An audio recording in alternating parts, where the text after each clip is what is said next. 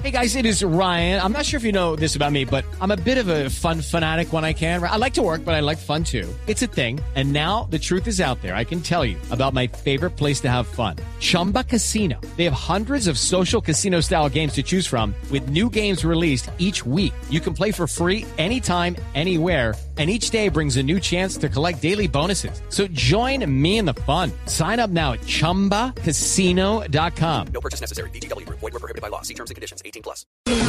Métase entre el Quintero en Voz Populi. Un día como hoy, pero de hace 89 años, el 5 de diciembre de 1928, ocurrió algo que para cierta persona hace parte de la mitología nacional. La masacre de las bananeras. Doña María Fernanda Cabal capó clase en su carrera de ciencias políticas el día que a sus compañeros les explicaron que la noche del 5 de diciembre de 1928 en Ciénaga, Magdalena, 25 mil empleados se negaron a cortar los bananos de los gringos de la United Fruit Company y soldados colombianos dispararon contra los huelguistas que protestaban de manera pacífica. Porque ese negocio del banano inspiró esta canción que todos cantamos mal. Santa Marta, Santa Marta tiene tren, Santa Marta tiene tren, pero no tiene tranvía.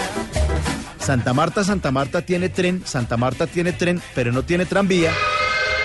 Si no fuera por la zona, caramba, y no por las olas, caramba, si no fuera por la zona bananera, Santa Marta moriría, ay hombre. Todo empezó porque después de la Guerra de los Mil Días y de la abolición de la esclavitud, esa zona se empobreció. Las haciendas fueron abandonadas y tocaba volver a impulsarlas. En 1899, Mr. Minor Cooper Cave construyó el tren de Santa Marta y junto con otros dos gringos fundaron la famosa United Fruit Company para explotar el banano, una fruta que para ese entonces era bastante exótica, traída de Asia y que les permitiría que el ferrocarril fuera rentable.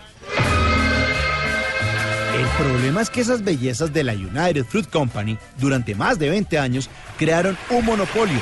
Desviaron los ríos para solucionar el problema de riegos en los cultivos, aplastaron a los productores colombianos con competencia desleal y explotaron a 25 mil trabajadores porque no tenían empleados en nómina, ya que quienes les pagaban eran empresas colombianas temporales, que tampoco les ayudaban con las enfermedades tropicales como la malaria, y los gringos pues ponían a estos trabajadores a dormir en el piso les daban comida como pamarranos y parte del sueldo eran vales que podían ser cambiados únicamente en las tiendas de productos gringos que importaban a adivinen quién, los gringos de la United Fruit Company.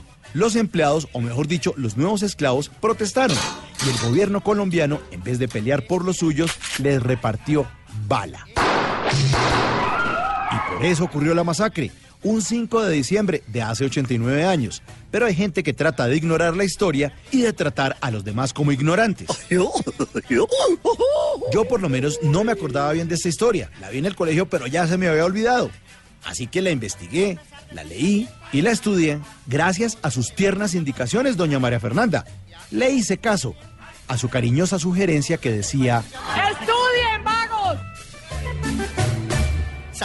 Marta, Santa Marta tiene tren, Santa Marta tiene tren, pero no tiene tranvía. Santa Marta, Santa Marta tiene tren, Santa Marta